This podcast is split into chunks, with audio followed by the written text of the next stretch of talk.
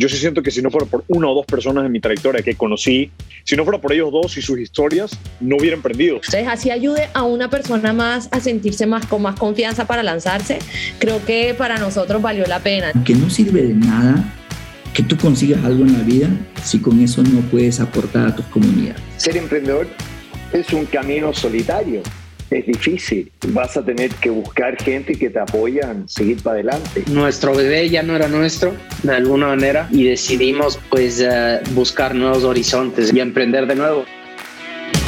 Bienvenidos a The Network, episodio número 167. Soy Mario Larrea y junto a Eduardo Molestino hoy conversamos con Marcos Bruno. Marcos es cofundador de Merovinian Data, startup que busca utilizar el data science y la inteligencia artificial para potencializar organizaciones. Un concepto súper interesante porque su compañía entra al core de otras compañías y comienzan a solucionar problemas que muchas veces ni las compañías mismas sabían que tenían por medio de análisis de data, limpieza de data y ahora también con inteligencia artificial. Esto no es todo, la historia de Marcos es súper interesante y yo la, podría, yo la pudiera definir con una palabra, curiosidad. Marcos es una persona que tiene la genuina curiosidad de ir a descubrir qué hay más adelante.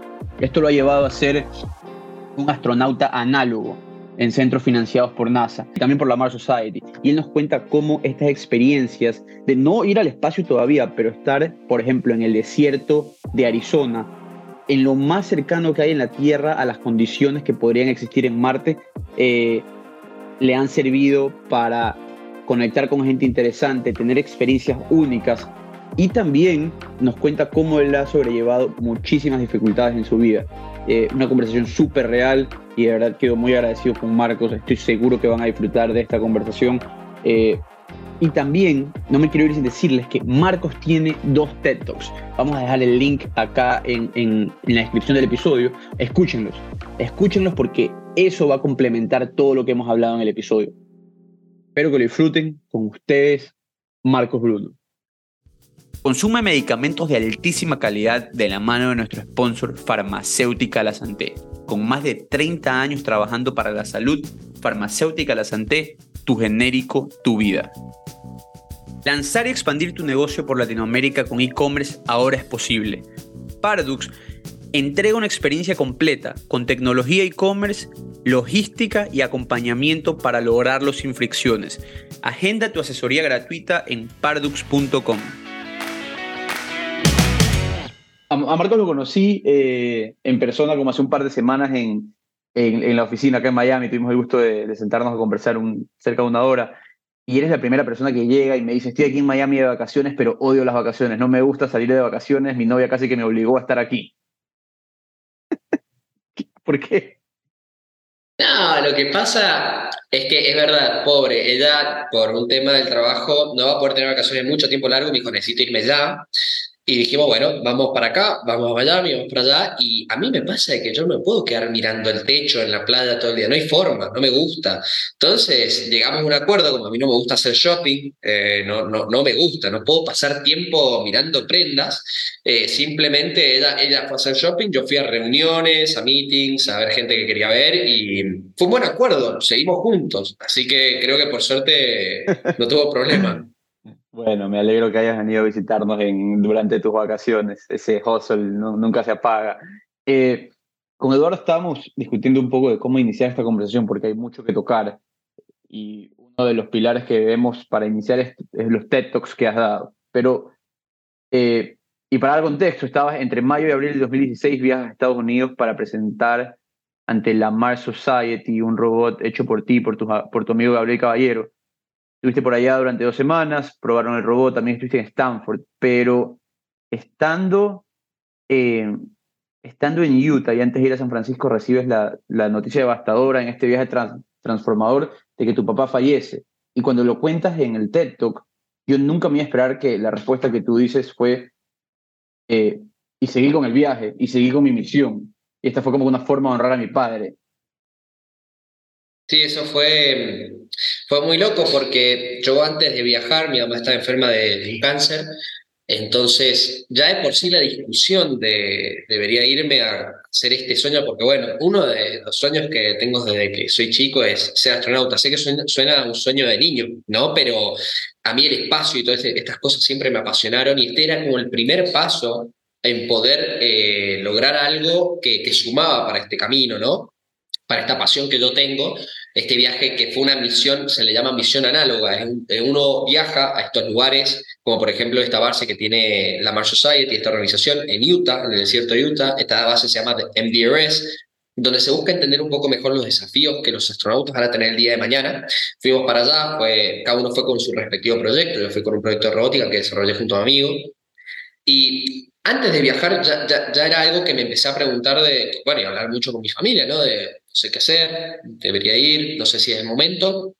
Ellos me dijeron, bueno, me alentaron mucho para ir, terminé yendo, y estando allá, eh, uno tiene el Internet limitado ¿no? porque se busca simular muchos aspectos de una misión a Marte, entre ellas la escasez de recursos, agua, comida, etcétera. Uno de ellos es el Internet, entonces uno no está, muy, no está muy conectado al Internet, ¿no? Entonces tiene pocos updates de lo que ocurre fuera y yo fui recibiendo mensajes de, bueno, eh, mi mamá diciéndome, y mi hermano, el papá está mal, eh, medio que no está muy bien, hasta que un día me dicen, em, mira, no, no, no, sería mejor que te vuelvas para que mi mamá, que, que literalmente, literalmente me quiere ver allá arriba, en, en la luna, me diga eso, era porque definitivamente las cosas estaban mal acá. Y cuando me, bueno, organizamos de que apenas se terminara eso, yo me volví en un vuelo, no iba a Stanford y todo esto, un domingo, que fue el día que terminó la, simulación, nosotros, bueno, fuimos corriendo, eh, salimos afuera, ya no había que cumplir protocolo con los trajes espaciales que ellos tienen allá, eh, con la simulación de trajes espaciales, ¿no? con, todas estas cosas, salimos, empezamos a correr de, de, la alegría. Yo literalmente lloré de la alegría porque sentía que era uno de los sentía que era un momento que yo estaba viviendo, no podía creer que mis ojos eran, lo que estaba, eran, eran los que estaban viendo lo que estaba viendo y sintiendo, este es el primer paso para quién sabe qué en el futuro. Y literalmente fue uno de los momentos más felices de mi vida. Y, cuando volví a la base, eh, recordemos, estamos en un desierto, no hay señal de teléfono, vuelvo a la base, se conecta mi teléfono al Wi-Fi y, y veo que tengo 24 llamadas perdidas de, de mi hermano y de mi mamá. Llamo a mi hermano y me dice, bueno, precisamente eso, que mi papá había fallecido Ahí, bueno, eh, literalmente el día antes de, emprender la vuelta. a mí ese, ese día pasé el momento, momento más feliz de mi vida, el peor, sin escalas, el mismo día. Y la razón por la que, por la que terminé siguiendo el plan de seguir yendo a Stanford a, hacer, a contribuir a esta investigación, de participar de esto, fue que, bueno, después de discutir mucho con mi familia, con mi mamá, con, con mi hermano, la realidad es que no, ya, ya, ya lamentablemente había pasado este hecho, que, era muy duro, y nos empezamos a, y literalmente, eh, o sea, me empecé a preguntar qué debería hacer y me dijeron, mirá, ¿qué es lo que papá habría querido? Eh, él querría que vayas allá y cumplas tus sueños. Si vos venías acá, eh, no, no suma nada, que, que, no suma nada realmente. Si vos estás allá, estás haciendo lo que él querría. Y, mm, voy, y si él estuviera acá, te estaría literalmente, perdone eh, mi, francés, pero como decimos en Argentina, me estaría puteando por no hacer eso. Entonces, eh, entonces por esa decisión, bueno, por, ese, por, ese, por eso dije, bueno, ok, hago esto, que terminó siendo pivotal en mi vida y, y, lo terminé haciendo y luego ya de vuelta a Argentina, bueno, se pudo seguir un poco con el duelo y que obviamente comenzó ese día, fue un viaje muy difícil, viaje muy, muy raro, muy duro, pero bueno, eh, es una cosa que ocurrió en la vida y, una cosa que siempre me gusta decir con esto es que, bueno, a mí me pasó eso, pero dentro de lo que se puede considerar, no sé si decirlo siquiera tragedia, pero, pero algo muy feo, a mí eso, poder vivir eso a los 20 años, fue en ese momento, a mí me dotó de muchas herramientas, que, que fue, para mí la principal, hacerme una pregunta muy importante que fue si yo era feliz. Eh, me hizo preguntarme si yo era feliz, y yo estaba haciendo con las cosas, yo estaba haciendo las cosas que realmente quería perseguir en la vida. Empecé a entender cuáles eran los verdaderos problemas, eh, qué eran las verdaderas cosas en las cuales preocuparse. Y gracias a eso, a mí, de ese momento en adelante, yo empecé a preocuparme por las cosas que consideraba importantes, eh, realizar cosas que influyeran en mi, en mi felicidad en el corto, mediano y largo plazo Y, y, eso me gusta un poco contar esta historia también, porque creo que esto que me pasó a mí le va a pasar a todos, pero eh, con, quien, con otra relación, con quien sea, creo que está bueno tocarlo para que, para que más personas se hagan esta pregunta que me pasó a mí gracias a este hecho, pero que no les pase tal vez a los 40, 50, 60, 70 años, que tal vez para hacer ciertas cosas sea tarde y que se la empiecen a hacer ahora, ¿no? Entonces por eso me gusta contar un poco esta historia de lo que me ocurrió y bueno, eso, eso fue lo que pasó, pero me terminó guiando a donde estoy hoy, que por suerte estoy muy contento del camino que se terminó dando después. Hay, hay un tema bastante importante, eh, ahorita que lo mencionas, es la edad en la que tú lo tenías, porque tú ahorita tienes 28 años y entiendo que esto sucedió, debió haber sucedido básicamente en el 2016, ¿verdad? Exacto. Entonces, la madurez tuya para que en ese momento, en un país lejano, en una experiencia completamente nueva y emocionante la que tuviste, ¿no? Que, que es algo que realmente en muy pocas personas, tal vez a tu edad, hayan tenido esa oportunidad para hacerlo.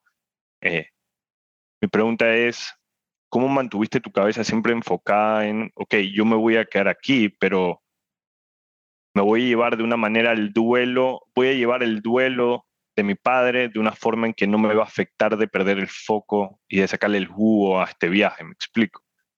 Totalmente, Eduardo. Mira, yo dentro de lo que pasó tuve la suerte de que ocurrió el último día porque si hubiese ocurrido antes de lo que fue toda esta simulación eh, espacial, uno está muy estresado con, ejercicios y tareas físicas, eh, mentales, experimentos, mucha carga por ese lado. Y realmente si hubiese pasado antes habría sido nada, la performance habría sido nula. Entonces ahí sí habría sido muy difícil. O sea, yo tuve la suerte de poder estar en un momento relajado para afrontar esto. En otro momento, eh, tal vez eh, tendría que al otro día haberme levantado temprano a trabajar. Y mira, fue, fue, un viaje raro. La verdad que fue un viaje raro.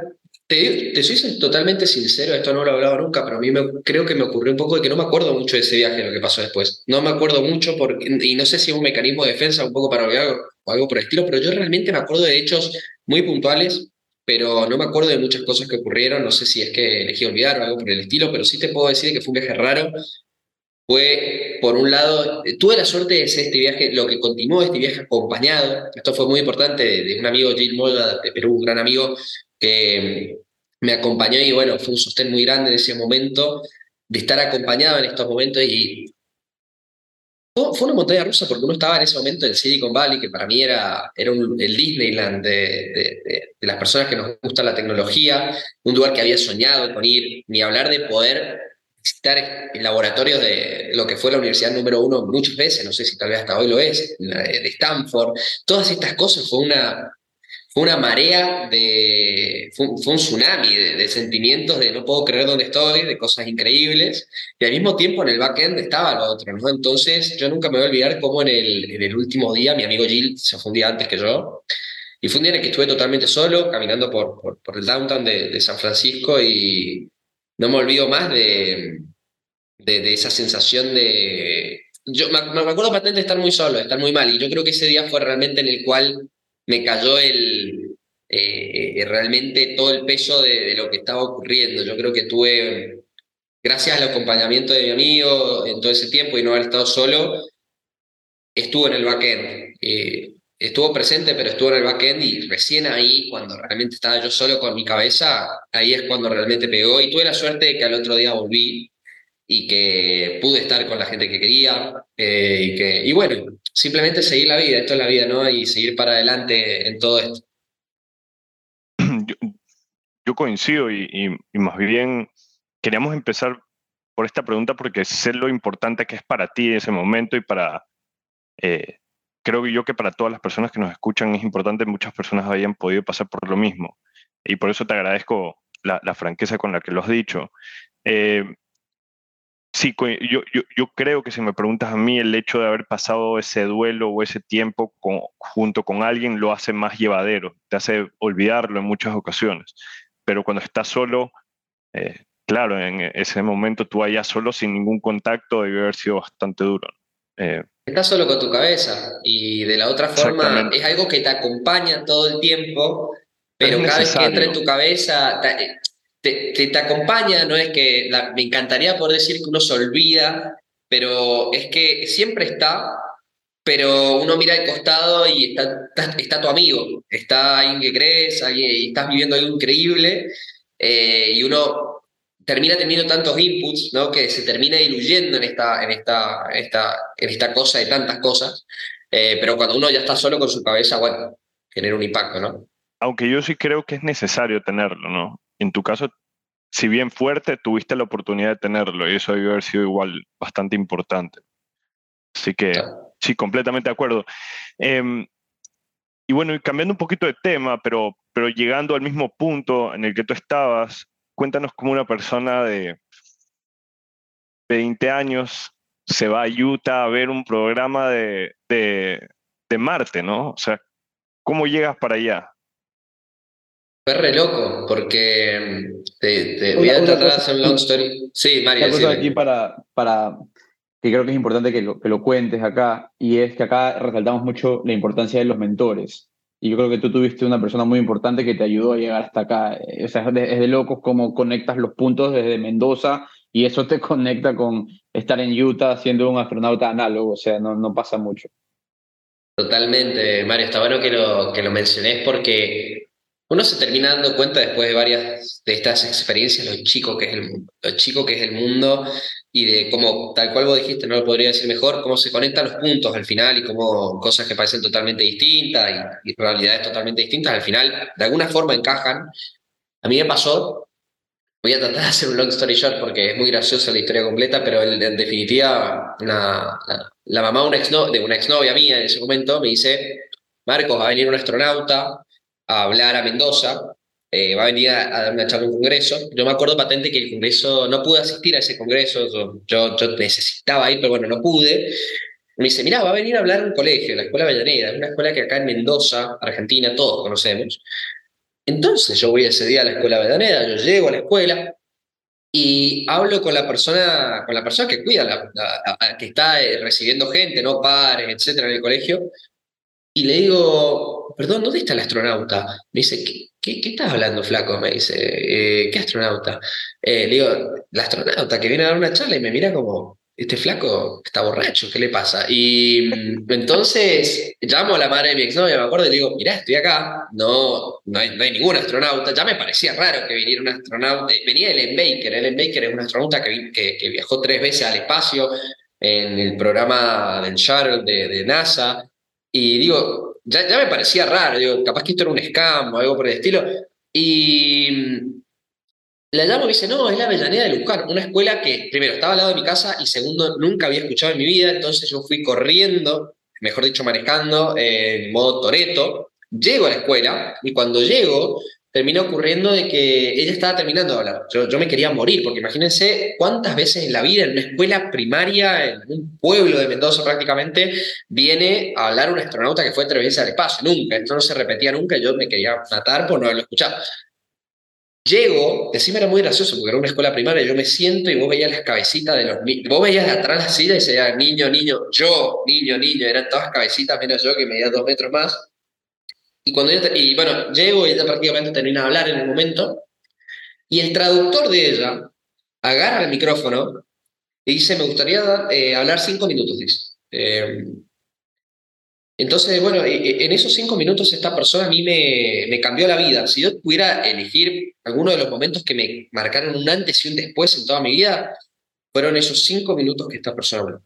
En estos cinco minutos, este era un, una persona joven de Colombia que, bueno, tenía 25 años, estaba haciendo pasantías en NASA, estaba me estaba contando cómo él viniendo de Colombia, un país de Latinoamérica, está dando sus primeros pasos en el mundo espacial, contando cosas que para mí eran totalmente imposibles.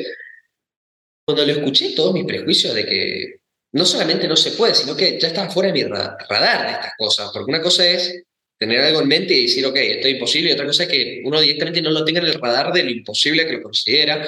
A mí me derribó todas esas cosas me hizo ver que el espacio y este tema tan apasionante era un sueño posible de, de, soñar, era de, uno se podía plantear soñar esto. Y automáticamente, bueno, cuando él terminó de hablar, él, me acuerdo que deja el micrófono, fue, era un rockstar, todos los niños se le tiraron encima para sacarse fotos. Y yo me acuerdo que para no sacarle tiempo a ninguno de los niños que estaban, bueno, era el ídolo de ellos, yo me acuerdo que le pasó un papelito, y le digo, por favor, pásame tu correo, tu email, y me lo escribe y a partir de ese momento eh, seguimos en contacto y él fue como inventor inicial, Camilo Andrés Red se llama, de Colombia, y mm, él me decía, anda a este congreso, asistí a esto, tenés que enterarte más de esto. Me fue guiando y todo eso terminó decantando que apliqué a esta primera, lo que fue la primera misión análoga, eh, si no me equivoco, la primera misión análoga en español en este centro de la Mars Society en Utah. Eh, así que eso terminó decantando y ese fue como el primer paso en todo este mundo apasionante que, en el cual me empecé a meter. Qué locura. Fue muy loco. Eh, eh, en, ese, en ese tema de ir al espacio, ok, estabas en eso, ¿no? Pero, ¿cuál era tu background? O sea, tienes que tener ciertas habilidades y aptitudes para poder querer ir al espacio y que, algo suceda, como esto de ser astronauta análogo, que es una locura. Tú me contabas que básicamente estás dos semanas en el lugar de la Tierra que se parece más a Marte y con todo el ecosistema alrededor, como que si estuvieras en el espacio. Y obviamente tus sentidos y eh, todo tu ser básicamente se confunde y pareciera que estás en el espacio. Eh, para eso tienes que tener ciertas habilidades especiales. ¿Qué, ¿Cuál era tu background en ese momento? Mirá, te digo la verdad, en ese momento tuve la suerte de aplicar a lo que fue una misión que permitía estudiantes, porque yo estaba en segundo o primer año de la universidad, en el momento de aplicar. Eh, yo toda mi vida estuve interesado en robótica, programación, por lo cual podía, eh, podía trabajar en cosas que tal vez todavía en términos de formación académica todavía no veía. Pero eh, te digo la verdad, en términos de skills, diría que nada, nada de loco, totalmente normal, un estudiante común y corriente de, primer año que obviamente uno le piden para asistir a este tipo de programas un buen estado físico, poder tiene eh, skills en términos de trabajo en equipo, de, de, organización, etcétera, por el lado más blando, pero cada uno tenía la, la misión y el objetivo de trabajar en sus respectivos proyectos técnicos, en cumplir proyectos de otras instituciones que lo estaban probando allá, y uno prácticamente se armaba los equipos en función de, los skills que tenía cada uno. Y yo por suerte tenía ya una formación, en, ese momento casi diría autodidacta en robótica, programación que me permitía trabajar en esas cosas, pero hasta te digo la verdad, esto fue hasta más todavía cuando tuvimos la oportunidad de visitar eh, Stanford, porque se dio gracias a que una de las personas con las que estuvimos yo siempre bromeo de que estábamos encerrados en una lata, porque era en, esta, en, esta, base que ellos tienen allí, en el desierto de Utah, prácticamente es un cilindro de dos pisos donde, que, que, que, simula una base marciana. Y éramos siete personas, una de estas personas me hice muy amigo, que mencioné, Jim Moya, él es médico de profesión y, me, estábamos hablando de que una vez vimos una charla TED, eh, ambos, cada uno por su lado, de Manu Prakash, un científico de la Universidad de Stanford, que había desarrollado junto a su equipo un instrumento que era para nosotros revolucionario, que era un microscopio totalmente funcional, mejor que el que uno ve en las universidades, con un costo de un dólar. Me parecía fascinante. Y hablando, ya en ese momento yo estaba en un mindset de, yo creo que puedo hacer cualquier cosa. obviamente, me puedo animar a tratar de hacer cualquier cosa. Después la realidad me cerrará las puertas que me tenga que cerrar, pero yo en mi cabeza no tenía más puertas cerradas. Yo me animaba a lo que sea. Entonces me acuerdo de que mandamos, bueno, mandamos un correo. Bueno, primero mandamos un correo y pensamos, ok, ¿cómo podemos llegar a contribuir en esto? Jill, que es médico de profesión, eh, le interesaba mucho estudiar el cáncer del cuello uterino es un tipo de cáncer muy común en, Latinoamérica, especialmente que en, el mundo es una de las zonas donde las mujeres más posibilidades tienen de desarrollarlo. Y mm, queríamos validar esta herramienta para ver si funcionaba para, diagnosticar esta enfermedad, que con un diagnóstico temprano eh, aumenta mucho las, posibilidades que, que tienen los tratamientos. Y mm, le propusimos precisamente, ok, nos gustaría poder validar esta herramienta para, eh, con, el microscopio de ustedes, con un costo de un dólar, para esta enfermedad. Para validar, ¿Qué es validar? Ver si los resultados de diagnóstico eh, son parecidos a los de los microscopios tradicionales, ¿no? Eh, entonces, imagínense mi cara, yo tenía 20 años, yo no entendía nada. cuando recibimos el correo de que, ok, vengan a los laboratorios, vengan, obviamente, y yo no entendía nada, o sea, insisto, en ese momento mi currículum, no, no, tenía, no sé si tenía currículum, no había nada que poner ese currículum, solamente el, el colegio al que fui de chico, habilidades blandas, no sé, tipo buena onda, no sé qué podría poner, no había mucho que hacer. Y, imagínense mi cara cuando se dio esta posibilidad y eso a mí me hizo entender también la cantidad de puertas que uno eh, por default piensa que estaban cerradas y en realidad estaban entreabiertas y uno obviamente haciendo una buena propuesta de proyecto y trabajando duro puede llegar a tocar y, alcanzar y, gracias y justo lo que me preguntás eh, Mario Eduardo me preguntan de esto yo creo que lo noté más todavía con, ese proyecto en el cual nos recibimos el sí de una de las universidades top del mundo de recibir a un chico de, de, 20 años que no tenía nada de background, pero que junto a su amigo eh, que querían trabajar en una idea, ¿no? Qué locura, la verdad. No, cuando me contabas esto de el, poder de los cold emails, el poder del, eh, del, de, la exposición. Hemos conversado acá en el podcast con, con varias personas que han hecho TED Talks, pero eh, me puse a escuchar los dos tuyos, ¿no? El primero que das, das cuando tenés alrededor de 20 años y después el que das ya mucho más adelante. Eh, y siento que son como que dos etapas diferentes. Estabas en, obviamente en dos etapas diferentes en tu vida en cada uno de ellos. Eh, pero cuéntame un poco, y esto es una curiosidad personal, ¿cuál, ¿cómo es la preparación para estos TED Talks? Porque tú te pones a hablar entre 10 y 20 minutos en un circulito rojo y de largo y es, es, te engancha, tiene su orden cronológico. Cuéntanos cómo se da esto. Total, total, Mario. Eh,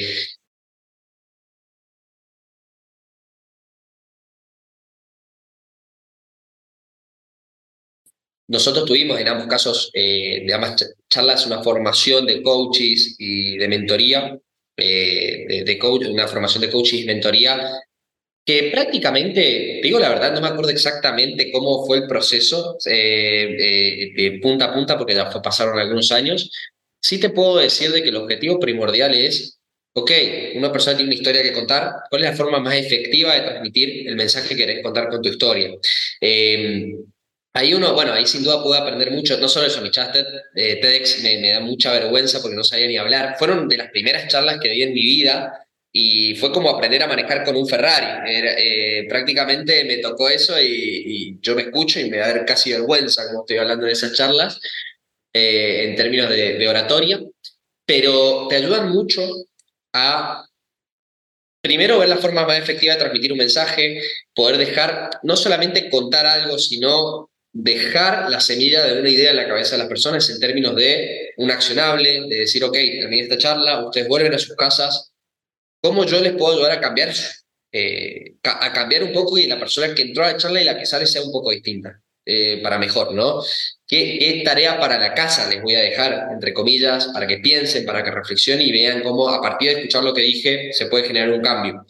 Eh, ese fue, creo, lo más importante que recibí a partir de esa formación, porque no solamente aplica a este tipo de charlas, aplica a la vida, porque uno cuando...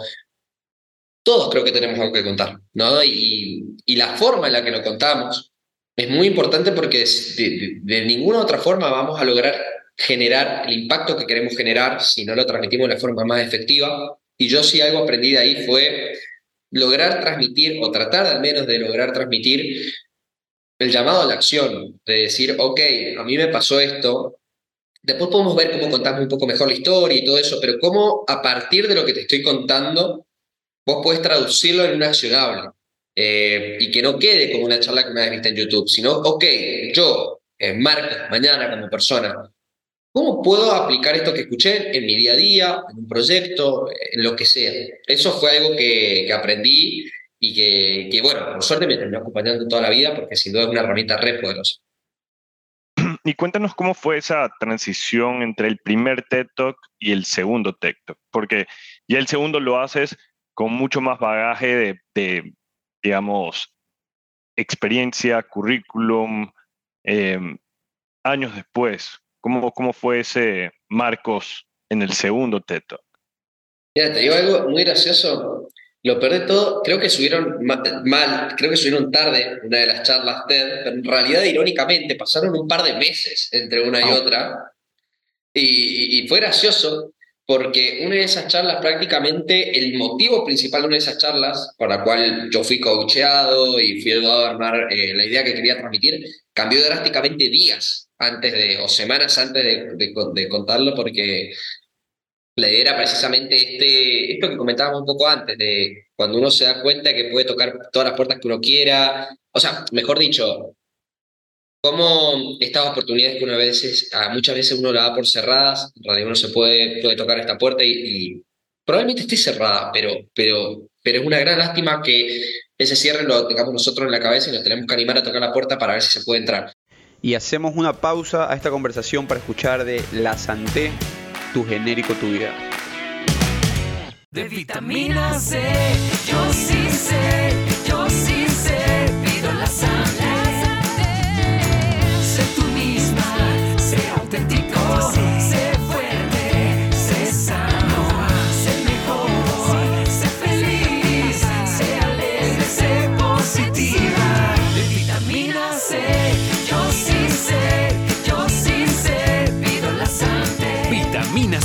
La Santé, tu genérico, tu vida. Hay, una cosa que a mí me llama la atención. yo esta pregunta la he hecho porque me interesa, me interesa saber eh, en muchos de mis podcasts yo creo que hay muchas personas influyentes en nuestras vidas que nos, nos terminan, eh, terminan pesando mucho en cómo nosotros eh, nos vamos desarrollando. Y entiendo que tú decías en tu, en tu, en tus primeros TED Talks que eras una persona, en el, primer TED que eres una persona introvertida hasta que conociste la música y eso te ayudó a ser extrovertido y luego, digamos, obviamente estabas repleto de amigos. Eso a, la pregunta que voy yo es, ese Marcos que de la noche a la mañana decide cerrar, o sea, bajar las barreras en su cabeza de qué es lo que podía o qué no podía hacer y comenzar a tocar las puertas a todo el mundo. Tanto así que le tocas la puerta a Mario, por ejemplo, y se da este podcast porque te vas a Miami, algo que, digamos, eh, me interesa saber de dónde nace, de dónde nace esa, esa forma de pensar de Marco es un tema que alguien influyó en tu vida, tus padres, tus amigos, o es algo que tú solo en un momento dijiste, bueno, sabes que si sigo siendo introvertido, voy a llegar hasta acá, tengo que cambiar mi manera de pensar y fue algo propio, ¿no? No, total.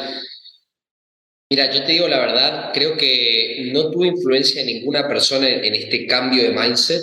Yo por default, antes cuando era chico, era una persona muy introvertida. Eh, antes de los 14 años para atrás, era una persona que sufría bullying en el colegio, no tenía... No, no, no, no me costaba mucho tener relaciones con personas, eh, me costaba muchísimo. La pasaba realmente mal. Eh, siempre nos acordamos en el primario, eh, siempre nos acordamos de que me dejaban en el colegio, eh, perdón, en los cumpleaños, eh, mis padres y yo me iba corriendo atrás del auto llorando porque me costaba mucho interactuar con las personas. Y después, por alguna razón bizarra, no sé por qué, descubrí la música y la música hizo que me cambiara el mindset totalmente. Y, porque empecé a tener bandas, empecé a, a contarme con gente, me cambió, me hizo un clic la cabeza que no sé por qué se dio, pero simplemente se dio y terminé de ser la, una persona que no tenía nadie con quien juntarse los fines de semana a tener cuatro grupos de amigos viniendo los fines de semana a mi casa y mis padres no, no sabiendo qué hacer para sacarlo. Em, yo, yo, una cosa, eso fue un cambio que se, me, que se terminó dando, creo que no hay una receta, fue, se terminó dando así, pero justo particularmente por el lado de el tema de esto de tocar puertas, de ir para adelante, de buscar oportunidades, yo no lo aprendí de nadie, creo, no, no, no tengo una influencia muy clara por ese lado, pero sí puedo decir que tuve la gran suerte de que me pasaron dos o tres eventos puntuales que me hicieron entender que podía ser así. Em, por ejemplo, esta charla que comenté hace un rato de que, que asistí, escuché a este chico que me inspiró y, y, empecé, y empecé a cada vez a meterme en cosas que antes no habría ni soñado y, empecé a madurar ese, ese belief, ese, esa creencia de que se podía hacer así por esta experiencia personal. Me terminó pasando un caso re loco de que en este, este, esta historia es larga, en otra oportunidad podremos estar larga, no quiero, no quiero dedicar tantos minutos, pero, pero en, estos vuelos eh, en esta primera misión de, de análogo espacial, teníamos que hacer varias escalas desde Los Ángeles a, a Utah, Eh, en una escala, el punto es que estoy solo, éramos cuatro, tres fueron en un vuelo, yo en otro, ellos no tenían comunicación, era todo, estaba todo perdido fuego, la- eh, teníamos, yo tenía mucho miedo de que no llegáramos a encontrarnos siquiera en el destino final porque no teníamos comunicación, eh, estábamos con muchos problemas de llegar tarde porque perdimos vuelo, todo este problema. Estoy en Phoenix y, y literalmente yo estaba tan frustrado y enojado que estaba literalmente insultando en, inglés eh, en una fila de, para pedir el, cambio de un ticket porque había perdido un vuelo anterior y por la conexión quería que me dieran otro ticket. En, en la fila del front desk y la persona que está delante mío, no, no dos o tres lugares, sino la persona que está exactamente delante mío se da vuelta y me dice, sí, viste que esta aerolínea es mala, no sé, no sé qué me empieza a decir. Y nos pusimos a hablar y, y me dice, bueno, ¿vos qué haces? Y digo, no, yo estoy acá por un programa de robótica para, para este programa de simulación de Marte. ¿Vos qué haces? Y me dice, no, yo soy CEO de una startup en Silicon Valley, empieza a contar todo esto y digo, no, me, me estás cargando, digo, no puedo creer. Eh, sí, y nos ponemos a hablar y, y digo, vámonos ya a tomar un café, necesito seguir charlando. Bueno, esta persona con la que termino hablando totalmente de forma aleatoria porque se me ocurrió estar insultando eh, en un aeropuerto eh, en voz baja a mí mismo, terminó convirtiéndose en un mentor personal, un hermano de la vida, y que, bueno, que lo pude, a los meses lo fui a visitar a Croacia, su tierra natal, ahora en marzo estuvimos en Silicon Valley y él nos estuvo, bueno, no solamente siendo, llevando a todos lados, sino fue incubado por, por, por Adam Draper en Bush VC, eh, allí en, eh, en, en Silicon Valley, y, y terminó convirtiéndose en un hermano de la vida que me ayudó tanto en, en cosas no solamente profesionales y en términos de startups, sino también en personales, como un hermano. Y, y se me abrieron muchas puertas a partir de esto. ¿Y a qué me refiero? Vu- Vuelvo a lo- al origen, me quiero ir por las ramas. Todo se dio de una forma totalmente aleatoria porque está hablando fuerte en un aeropuerto. Y ahí vos te das cuenta de que al final creo que hay tantas cosas que están ocurriendo en todo el tiempo y no las estamos viendo, no las estamos escuchando, tantas oportunidades latentes que están ahí todo el tiempo dando vueltas. Y uno cuando se dan este tipo de situaciones creo que las tiene que aprovechar al máximo y, y- y termina entendiendo de que muchas veces cosas que, la gran mayoría de veces que uno piensa que las cosas que uno no, no va a poder lograr, en realidad está, ese no está en la cabeza. Eh, uno si manda ese correo, hace esa llamada, manda ese mensaje, se va a encontrar con del otro lado personas que están totalmente dispuestas a ayudar, con ganas de dar una mano, etcétera. Entonces, yo a partir de distintas instancias así que se terminaron dando de forma azarosa en mi vida, maduré ese, ese pensamiento de yo de ahora en más cada vez que quiero hacer algo, jamás va a pasar de que, de que me voy a quedar con las ganas. Si quiero hacerlo, voy a mandar ese correo, voy a mandar esa llamada. Tal vez después, por alguna razón, no se puede, pero jamás me voy a quedar con el que hubiese pasado sí. O sea, por Eh, parte y- tuya siempre habrá todo, siempre habrás dado todo de ti. Y ya será la puerta que se cierra, pero por otra, digamos, por, por la respuesta, más que por la, la acción. Hay- una, hay una frase que me encantó de, de tu TED Talk, eh, la voy a, a parafrasear porque no sé cómo, cómo la, la estaba anotando en el documento, pero no la logré hacer. Eh, Tú decías, las cosas pasan por, digamos, la suerte, las cosas pasan, digamos, no, no son premeditadas, sino que pasan por suerte, pero está en nosotros saber darnos cuenta de esas oportunidades y tomarlas. Sí, yo pienso eso y, y- y te complemento también eso. Yo creo que en la vida hay, todo lo que vivimos, todos los eventos que vivimos están influenciados por, variables internas y externas. Las internas son las que podemos manipular, las que podemos hacer algo por, por, por ¿no? Es despertarnos temprano por la, mañana a trabajar, eh, hacer lo que tengamos que hacer que nosotros podemos manipular. Y las externas son, por ejemplo, la famosa, famosa suerte, las cosas que no dependen de nosotros, eh, esa tormenta que nos impidió ir de viaje, bueno, cualquier cosa que no, que no depende de nosotros son variables externas. Todos, todo es una mezcla de las dos, creo. Y lo que termina ocurriendo para mí es que uno a partir de identificar eh, lo que uno busca, cuál es eh, en la balanza de variables internas y externas, eh, cuál, dónde es que tiene más influencia, uno puede decir, ok, eh, yo, porque, ¿por qué digo esto antes de avanzar en esto? Porque yo me terminé dando cuenta que con muchas iniciativas y proyectos, yo a veces que me mataba esforzándome en términos de, de variables externas, de tratar de dejar todo y no se terminaban dando. Y muchas veces con mucho menos esfuerzo se terminaban dando cosas que por el contexto fueron totalmente favorables.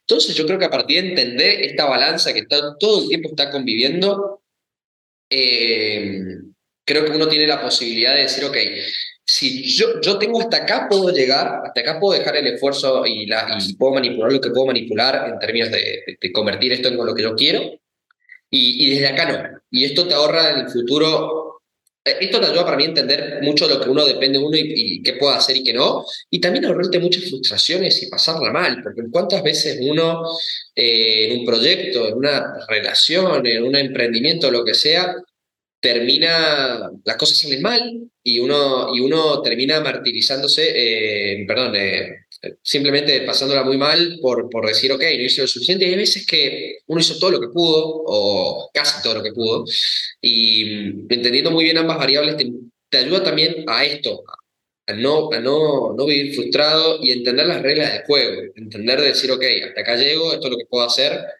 eh, preguntarte mucho, che, hasta acá puedo llegar, porque yo, por ejemplo, soy una persona que si el, creo que el 90% de personas hasta acá llegarían a hacer algo y yo tal vez, le, me, por ejemplo, no sé, Mario, me quería, quería verte y vos no me respondías mensaje, capaz que un día iba a la oficina y te decía, Mario, me encantaría conocerte, capaz que el 90% de la gente no lo haría, tal vez yo lo haría. Claro. Eh, estoy exagerando con el ejemplo, y, pero creo que este tipo, este ejercicio también ayuda a replantearse, ok, ¿qué hasta dónde realmente puedo hacer y qué no para, para lograr esto?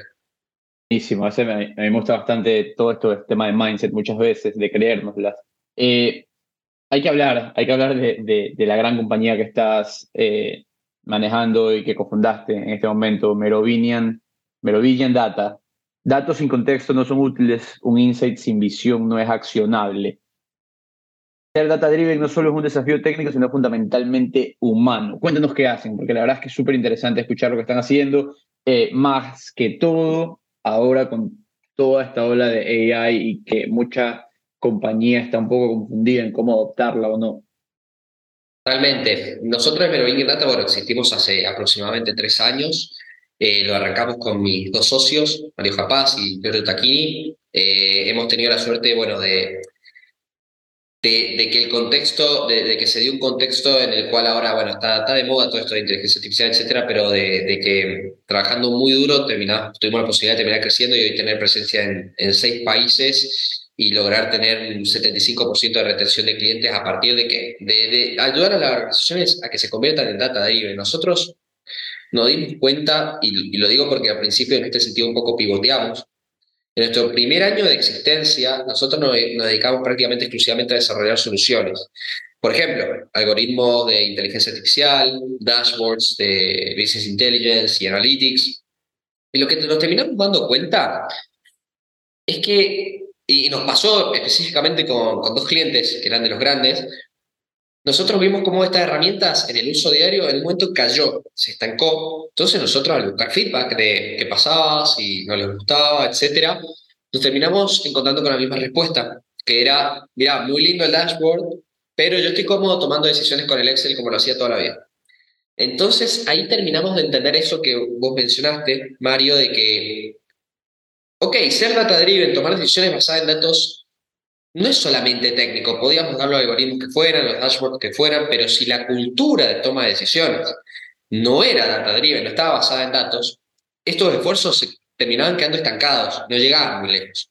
Entonces, pivoteamos a, un modelo en el cual eh, hoy está dividido en tres partes, en la cual en la etapa inicial buscamos entender los dolores de los clientes, ¿no?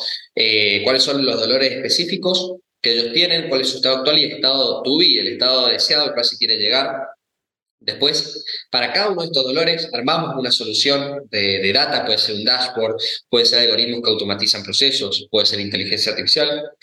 Y la etapa 3 es dar, que, que acá es donde viene lo importante de la parte cultural que mencionaba y la parte humana, es acompañarlos en lo que es la generación de insights accionables, en acompañarlos y sentarnos una vez cada dos semanas o cada un mes de decir, ok, mira, nosotros usando nuestras herramientas nos dimos cuenta de esta deficiencia, nos dimos cuenta de esto que podemos optimizar el proceso, nos dimos cuenta de esto que, de toda esta plata que se está perdiendo eh, eh, en este proceso, y no le decimos solamente el problema, le decimos, ok, nosotros, porque tiene un, una parte muy consultiva nuestro trabajo, y tenemos un equipo de consultores haciendo esto, le decimos, nuestra recomendación es hacer esto, bajamos el insight accionable, eh, listo para ejecutar, y lo, importante acá es que no solamente le damos el insight accionable y le decimos, recomendamos hacer esto, sino que les mostramos cómo nosotros, usando nuestras herramientas, llegamos a este insight. Y esto termina matando varios pájaros de un tiro porque lo que termina, se termina primero generando awareness de, ok, eh, para esto sirven estas herramientas, este es el valor que me puede entregar, que,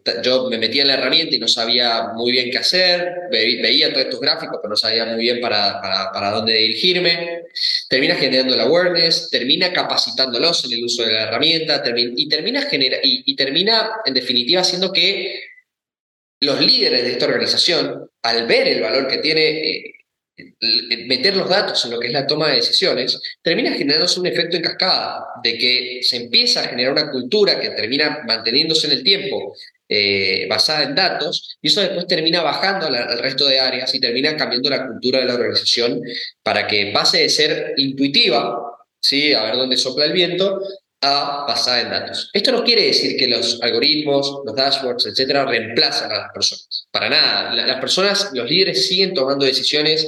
Creemos que su intuición es clave para, para, para, para, ejecutar el norte de la organización que tengan definido. Pero lo que nosotros queremos es dotarlos de herramientas que les permitan empoderarse y ver las cosas que tal vez no pueden ver, como que los humanos no tenemos la capacidad de ver todo lo que ocurre, de detectar, de, de, ver múltiples escenarios y de que la decisión que vayan a tomar haya un argumento basado en datos para acompañar eh, y de esta forma cambiar la cultura de la, de la organización en cómo toma decisiones. Y ahora cuéntanos ahí un poco, eh, quizás para ponerlo en, en algo concreto, algún caso, algún caso de éxito, porque a lo que yo voy y lo que te comentaba, eh, personas que, los líderes de, organizaciones que quieren que su compañía sea data driven y los pueden contratar a ustedes para que vengan y, armen todo, eh, todas las herramientas y se las den a ellos para que comiencen a accionar, pero si la gente que está operando no las usa, ahí queda todo. Entonces cuéntame más o menos. No creen en ellas tampoco, eso es importante. ¿no? Eh, ¿Cómo ustedes han tenido ahí que, que ir luchando con algún caso que hayan tenido? No, totalmente. Mira, para decirte un par de, ejemplos, y creo que son varios ejemplos muy, muy interesantes, nosotros, por, nosotros trabajamos con mucha industria en nuestro proceso, nos permite ser flexibles en términos de industria. Hoy estamos con más de 10 industrias, para decirte algunas, energía, retail, medicina, eh, telecomunicaciones, eh, gastronomía, eh, en gastronomía, bueno, por ejemplo, trabajamos con, acá en Argentina con KFC y Wendy's, eh, o sea, estoy dando un ejemplo de las industrias en las que trabajamos, tenemos la posibilidad de que nuestro, nuestro método nos permite ser flexibles, pero para darte algunos ejemplos de, de, historias de éxito, en la industria de las finanzas, nosotros nos terminó pasando de que nosotros notamos un proceso de cobros presenciales. Acá en Argentina hay muchísimo movimiento en efectivo y nosotros notamos de que había una gran pérdida de, rentabilidad en cada una de las transacciones que habían por ahí. Y nosotros, uno de los insights que dimos justo con este cliente una vez al mes, que nos sentábamos con ellos a transmitir esto, es mostrarles cuál fue nuestro uso de la herramienta, decir, ok, detectamos esto, esto este proceso, fuimos acá, después vimos esto, indagando un poco más, vimos esto, y lo que terminó ocurriendo fue que propusimos y, terminamos, y se terminó ejecutando un, método automático para eliminar partes manuales de este proceso que, que se traducía en estas ineficiencias y hoy tiene hasta 30% más de rentabilidad por cada transacción. Eh, que es bastante, es un número bastante grande y se pueden imaginar que se perdía mucha plata.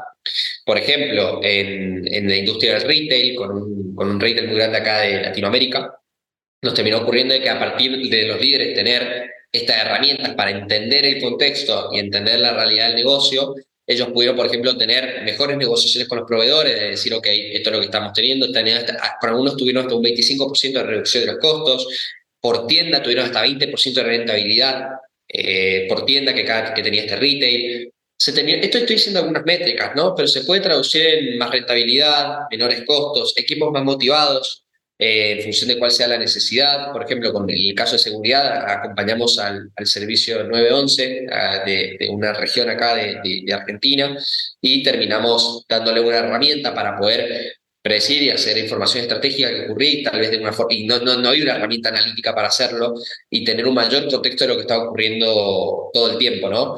Eh, estoy diciendo algunos ejemplos, pero termina traduciéndose las cosas tangibles terminan traduciéndose en mayores rentabilidades, menores costos, mejores eficiencias en ciertos procesos, y las cosas no tan tangibles terminan traduciéndose en que la cultura de toma de decisiones en la empresa termina siendo basada en datos y se empieza a las distintas áreas de organización. Nosotros tra- tratamos siempre de arrancar con, y lo comenté hace un ratito, que nosotros llevamos los valores, pero vamos viendo uno por uno. Tratamos de ser ágiles y mostrar resultados en el corto plazo. Eh, nosotros tenemos una métrica interna que es el time to insight, el tiempo que logramos desde que arrancamos a trabajar con los clientes, de llegar lo antes posible a darles insights accionables que aporten valor. Eso te iba a preguntar, ¿cuál es? Porque em, tú sí te tienes que meter en el negocio. O sea, tienes que primero entender la industria, tienes que entender la cultura, tienes que entender a los clientes. Eh, esa iba a ser mi pregunta, ¿no? ¿Cuál es ese time to insight? Total. Mira, en nuestro proceso inicialmente tenemos el big picture. Todo este lo que es el business overview de, la industria es parte de nuestro proceso para lograr este entendimiento macro de dónde se desenvuelven las operaciones, etcétera. Eso está. Nosotros vemos el big picture de la empresa primero y luego con el big picture ya a partir de hablar con distintos líderes y los roles, nosotros buscamos estudiar tres cosas, los procesos, los roles y los datos que se tienen. Con el big picture ya podemos identificar los dolores que se tienen y después, dolor por dolor, ahí sí vamos a lo específico y entendemos el proceso de punta a punta, cómo funciona, para eh, identificar cuáles son los puntos donde nosotros podemos llegar a aportar valor con nuestras herramientas. Entonces, para responderte rápido, nuestra idea es tener un, un, un assessment de aproximadamente un mes. En algunos casos máximo mes y medio, pero de un mes máximo tratamos de hacerlo, algunas veces más corto. Y en el segundo mes ya tener un MVP de una solución que ataca un dolor de un proceso de la empresa para que ellos empiecen a, a ver el valor. Nosotros prácticamente te podría decir que lo- eh, en la mayoría de los casos llevamos un ROI de retorno de inversión ante- de los tres meses para, para atrás. Eh, tratamos de garantizar lo máximo de tres meses porque en nuestra experiencia es el número más o menos que se ha terminado dando. Ustedes son una especie de consultora, o sea, requieres em, del uso de tecnología para proveer una solución, pero requieres del capital humano para poder entender el problema inicialmente. ¿Cómo, cómo, se, cómo es la estructura de, de Me- Merovingian em, en términos de, de tu equipo? ¿Cómo, digamos, si el día de mañana te contrata Wendy's, cómo ejecutas o qué equipo mandas? Totalmente, está buena la pregunta porque también así es como nos queremos diferenciar un poco, porque prácticamente en lo que es el ciclo de valor de los datos, tenés una parte muy técnica que es recolectar el dato, limpiarlo, eh, generar herramientas que se alimentan de estos datos, y después tenés una parte muy humana que es interpretar estos datos con tu contexto de negocio, eh, transmitir a las personas que van a ejecutar estos insights, eh, transmitir los insights de la forma más efectiva para que los puedan ejecutar, eh, tener procesos establecidos para retroalimentar lo que se vea y, y- y poder tomar correcciones en caso de que, de que las cosas tengan que ser corregidas, tener un proceso de gestión del cambio, que es muy cultural. Bueno, estoy diciendo varios pasos y varios elementos de nuestro proceso y nosotros vemos de que hay muchas compañías, el core suyo es lo técnico, eh, que, es, que es lo que hacíamos nosotros en nuestro primer año, armar herramientas. Y después otras que son consultoras propiamente dichas, que es todo consultivo y humano.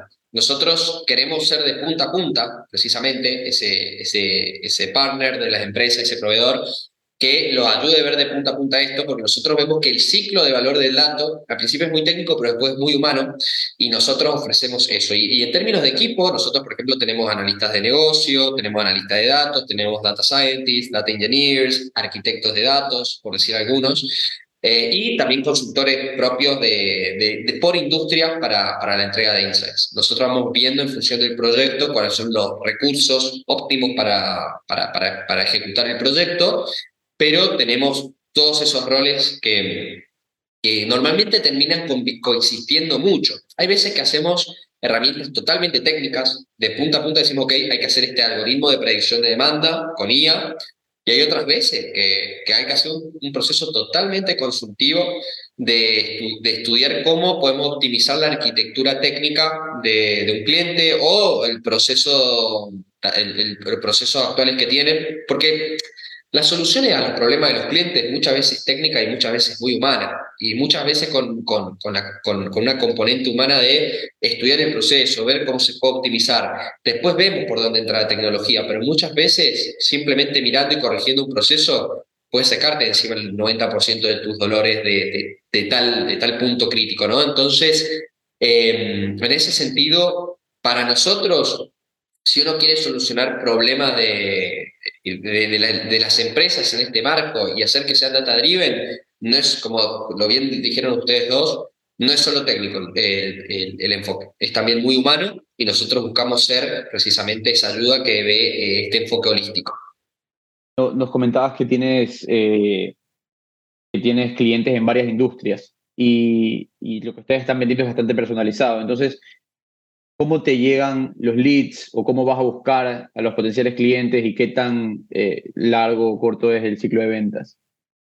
Total, es- está buena la pregunta. Yo no estoy ya, yo estoy muy en lo técnico hoy, no, no estoy muy metido en el ciclo de ventas hoy en día, antes lo estaba más, pero te puedo decir de que es, me parece una buena, muy buena pregunta porque uno tiene que, tenemos lo bueno, tenemos una bendición y una maldición al mismo tiempo, que nuestro enfoque es, tenemos un equipo con skills muy variadas que nos permiten ejecutar de todo, tenemos un proceso, una metodología que es la que mencioné, que se llama ABC, de estas tres partes, que es muy eh, generalizable a distintas industrias y se terminó validando por cada industria que, que en, la, en la que estuvimos.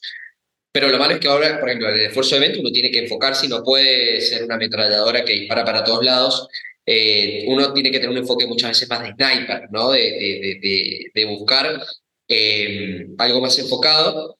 Hoy, por ejemplo, nos estamos enfocando más en por industrias, que son las que más casos de éxito tenemos, donde tenemos más, entre comillas, diría producto, porque nuestra idea es que los casos de éxito que, y los casos de uso que vamos cosechando por industria son muy, eh, se pueden traducir muy fáciles, eh, de una forma muy fácil a clientes de la misma industria, que después, obviamente, eh, lograr un plug and play es difícil, pero ya entendiendo los KPI, cuáles son los dolores, eh, y tener una arquitectura armada que después lo que uno tiene que cambiar tal vez son los inputs de data o, o o atacar algo muy particular del cliente, termina dando la escalabilidad a uno. Eh, en ese sentido, nosotros lo que buscamos hacer es hoy eh, buscar la industria donde más eh, fortaleza tenemos, que es retail y eh, hospitality, que más específicamente restauración, le decimos, pero muchas veces no se entiende muy bien con lo que es restauración, que es la industria de los restaurantes, etcétera, que tenemos los clientes que nombramos. Tengo una pregunta y me, siéntete libre de poderla contestar o no, pero ¿alguna vez has tenido un cliente al cual has tenido que decir, no puedo? Sí, O sea, no, nos ha pero No, está buenísima tu pregunta. Está buenísima tu pregunta. Mira, no, si tuviera que recordar cuándo fue la última vez que nos pasó eso, te lo, te lo juro que me cuesta recordar porque tal vez en las etapas más tempranas no teníamos, de la empresa no teníamos la capacidad de ejecutar cosas que veamos que, que están fuera de nuestro dominio, pero últimamente, mira, te digo la verdad, tenemos, y digo por qué también tenemos el lujo, mira, te diría la verdad, al atacar de la parte técnica a la parte humana, no, no, y tener equipo para poder ejecutarlo. ta- eh, no, no recuerdo un momento que, que hayamos tenido que decir no. Por ejemplo, sí nos ha pasado, eh, esto sí, ahora que, que- que lo pienso, que para hacer cierta solución tal vez tenía, había, había, hacían falta esfuerzos de, por ejemplo, un programador full stack, de que, por ejemplo, ok, queremos hacer esta plataforma de datos, qué sé yo, pero también queremos tener una aplicación del celular para hacer esto y cosas que tal vez salían del marco de expertise de un ingeniero de datos, de un data scientist, etcétera, de términos de desarrollo. Eh, en muchos momentos tu- tuvimos partners y tenemos partners que nos ayudan a ejecutar estos proyectos. La idea es poder ejecutar los proyectos y tenemos eh, relaciones establecidas con, con- con socios comerciales que nos permiten ejecutarla. Eh, pero, y también nosotros hoy en día, hace meses, hemos empezado a integrar roles como, por ejemplo, devs, de, de desarrolladores per se, para poder in-house atacar esos requerimientos. Eh, también una ventaja, una, una de las razones por la cual podemos decirle que sí a muchos de estos proyectos que surgen es que tenemos un proceso de recursos humanos muy aceitado, en el cual estamos haciendo screening constante de candidatos, que, que, que es, un, que es un desafío muy grande, especialmente en Latinoamérica y, y diría que más específicamente en Argentina, donde mm, una persona si aplica para un trabajo y a la semana no tiene noticias, probablemente ya está trabajando afuera o, o ya tomó otra oferta. En el, mar, en el rubro IT, ¿no? De tecnología.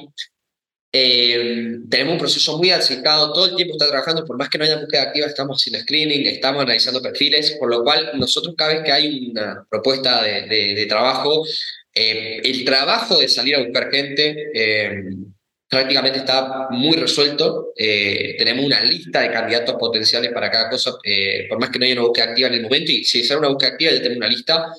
Y tenemos eso para lo que es la búsqueda, ¿no? Pero, pero después cuando ya entran tenemos un, desarrollo interno muy establecido en términos de habilidades y skills, eh, tanto técnicos como conductuales. Tenemos medidos, eh, tenemos medidos un diccionario de habilidades técnicas y, conductuales que nosotros, para cada persona del equipo, tenemos medidas. O sea, en términos de liderazgo, búsqueda de información, lo que se de, de todo. Tenemos cinco clústeres grandes, pero dentro tienen muchas subáreas. Eso es lo conductual y lo técnico también. Y sabemos de cada persona con un valor cuantificable, numérico, en qué punto está. Normalmente el 1 al 4 es una escala para cada una de las cosas que tenemos. Y esto lo que nos permite hacer es que, por ejemplo, cuando necesitamos, no, operativamente estamos al 100% y tenemos una persona, rápidamente podemos integrar una. Y cuando tenemos capacidad operativa, nosotros podemos decir, ok, este trabajo requiere estos skills, tenemos con un número cada miembro del equipo y tal vez, por ejemplo, si persona A eh, es la indicada, pero tal vez necesita un 4 en eh, Databricks, una herramienta de, Big Data muy popular ahora, necesito un 4 y él tiene un 2, bueno, tenemos para cada uno de los niveles de, de, de expertise contenidos de aprendizaje y de formación para que se pueda formar wow. rápido y, y, la idea es formarlo rápido para poder atender rápido esa necesidad y, si, y, si, y, y, buscarlo. Si es posible, tal vez si la persona está en 1 y hace falta un 4 y nadie es 4, no vamos a entregar un trabajo de mala calidad, vamos a, habrá que dejarlo de lado, buscar una nueva persona y para eso está eh,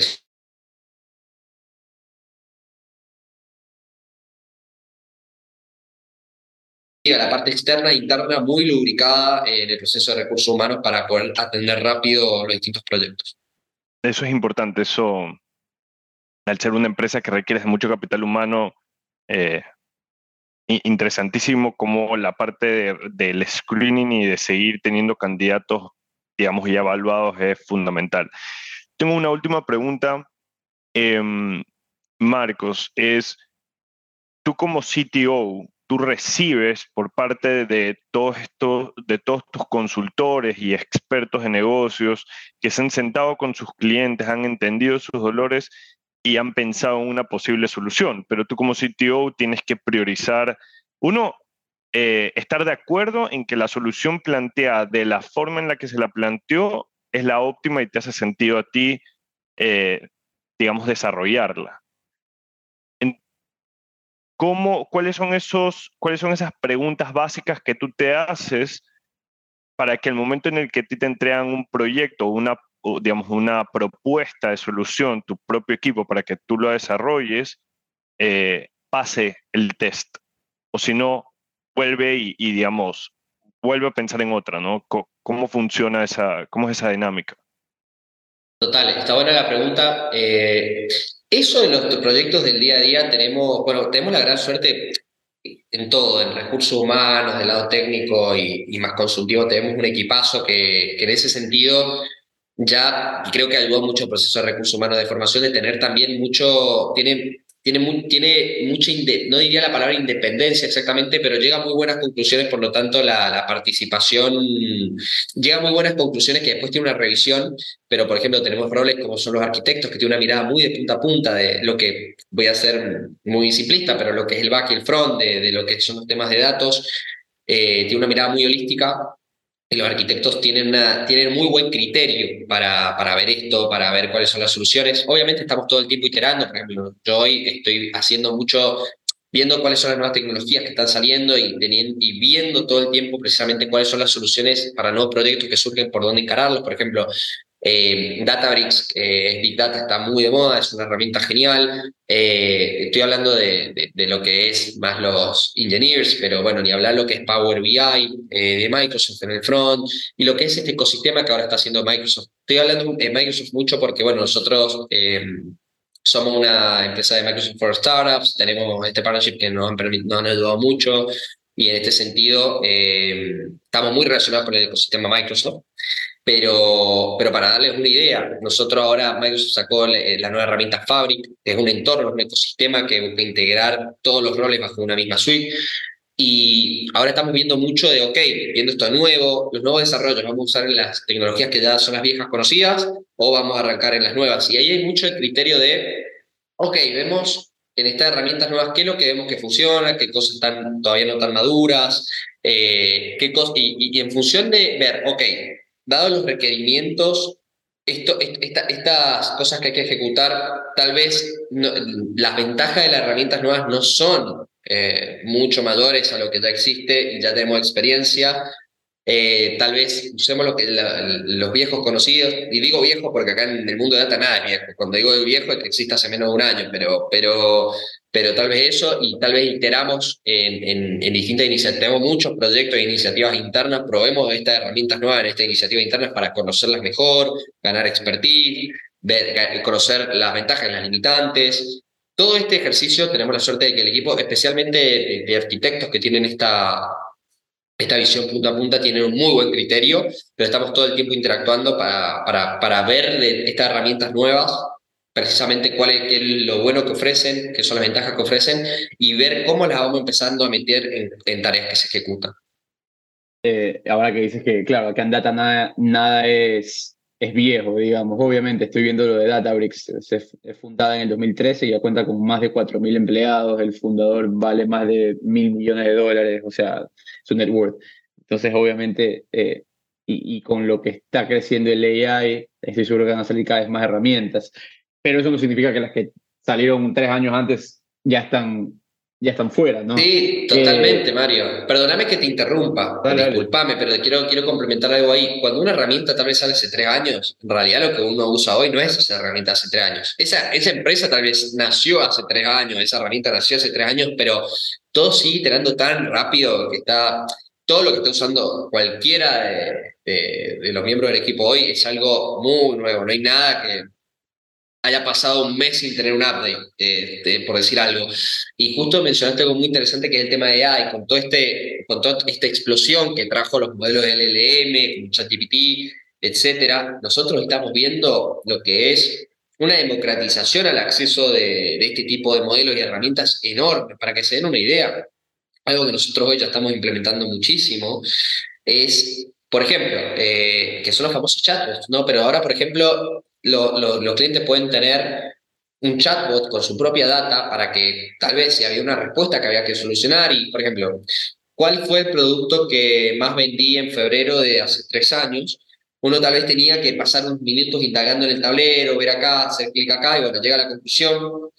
Ahora uno le puede preguntar estas cosas a la data, le puede decir cuál fue, te la responde y hacer cosas que tal vez, por ejemplo, imaginémonos, tal vez eh, el dashboard fue armado para tales KPIs, para tales, tales indicadores y si tal uno quiere responder una pregunta que nunca se hizo antes, no, no está armado un visual justo para eso, no existe un analista para meterse a la base de datos y buscar, quiere responderlo ya, uno hoy puede hablar con la base de datos. Entonces, tal vez le pregunta, ok, ¿cómo era el nombre de la persona que más compró hamburguesa tal, tal mes? Si existiese esa data, si se recolectara esa data y se puede saber, y tal vez nunca un, un visual, un KPI de, de este tipo de cosas. Y estoy siendo ejemplo totalmente al azar, pero esto ¿A qué me refiero? Una tecnología que existe, al menos de acceso público, como lo está hace nada, y ya que esté, eh, alimentada por tu propia data como cliente, eh, como empresa, eh, ya hoy podemos ofrecer eso y gracias a estos modelos, eso es algo que estamos haciendo muchísimo.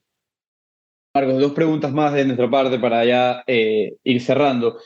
La primera es, tu compañía está basada en Argentina, pero dan servicio a lo largo y ancho de América Latina o si es que viene una compañía ecuatoriana o colombiana a querer contratarlos, se complica un poco más por el contexto de la, de la consultoría.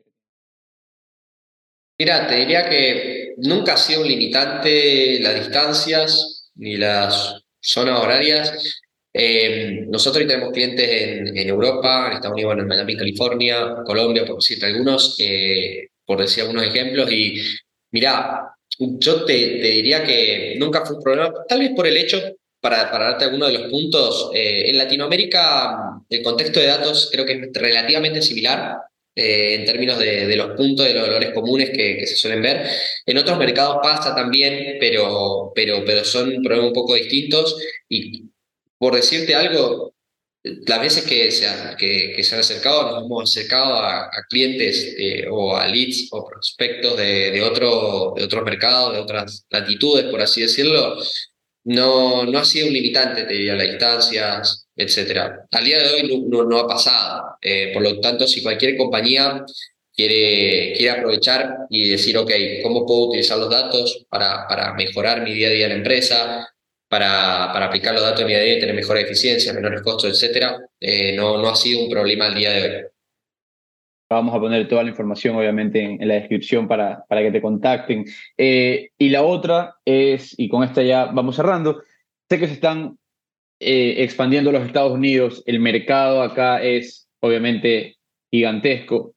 ¿Cuál es la estrategia para comenzar a, a especializarse por ahí quizás en un nicho o en un tipo de compañía? Cuéntame un poco de eso.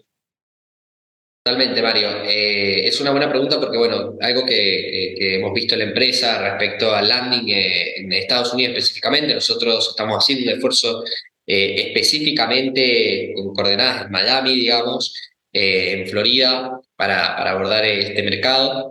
Algo que hemos visto precisamente que nosotros al tener una oferta de valor muy de punta a punta general, ¿no? De lo que les comentaba, con que, y que tenemos un proceso que puede atacar muchas industrias, eh, termina, te, te, algo que terminamos viendo en ese mercado es que el óptimo era ser mucho más específico con el target de, del cliente que buscamos, ¿no? Entonces, nuestra estrategia allá, dado que el, mercado es mucho más de nicho, o sea, la búsqueda, a la hora de hacer una oferta de valor hay que, ser, hay que buscar un nicho, hay que ser más segmentado. Eh, lo que buscamos es ir por, de las industrias en las que atacamos, las dos de las cuales consideramos que tenemos casos de éxito más llamativos, eh, donde más podemos llegar a aportar valor con casos de uso que son, te diría, entre comillas, más plug and play, en términos de, de, de, de traducirlo a un, a, un, a un, nuevo cliente, que, que bueno, es la, el retail y la restauración, son los restaurantes que comentaba hace un rato. Entonces, nuestra estrategia es atacar, eh, yo estoy diciendo industrias en, en eh, de forma macro, pero obviamente de esta industria estamos atacando cierto nicho, cierto tamaño de empresas y un largo etcétera, que, que podemos estar hasta mañana hablando, pero la idea es ser mucho más finos a la hora de, de, de hacer el, eh, la búsqueda outbound de, de, clientes. ¿no? Outbound y inbound también porque, por ejemplo, hoy en términos de marketing, de estrategia, estamos direccionándolo también para, para, para generar el lado inbound por ese lado. Increíble. la historia. Hemos tocado de todo, desde cómo Marcos está en su misión para ir al espacio, eh, la visita a Miami y, y, bueno, ahora la compañía, la importancia de los datos y la expansión a los Estados Unidos. Así que tremendo episodio. Ya con esto vamos cerrando, Marcos, agradecerte por tu tiempo. Siempre, siempre un gusto. No, Mario, por favor, gracias a vos por, la invitación. Eduardo, gracias por, por acá, por recibirme. Eh, fue un gustazo, Mario, conocernos hace unas semanas. Y, bueno, eh, como saben, eh, para cuando estén acá por Mendoza, Argentina, el, el, asado y el vino se lo tienen invitado, así que están más que invitados acá para darse una vuelta. Muchísimas gracias, Marcos. Y, y déjame decirte que ha sido un gustazo de conocerte.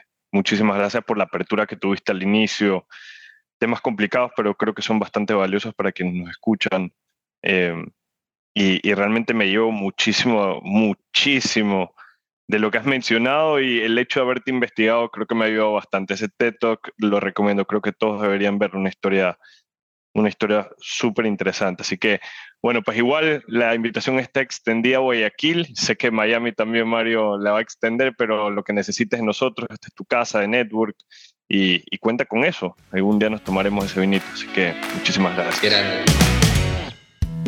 Gracias por habernos acompañado otro episodio en The Network y si disfrutaron el episodio, compártanlo con sus amigos y déjennos un comentario o review en su plataforma de podcast preferida. Este episodio es editado por Luis Fernando Silva.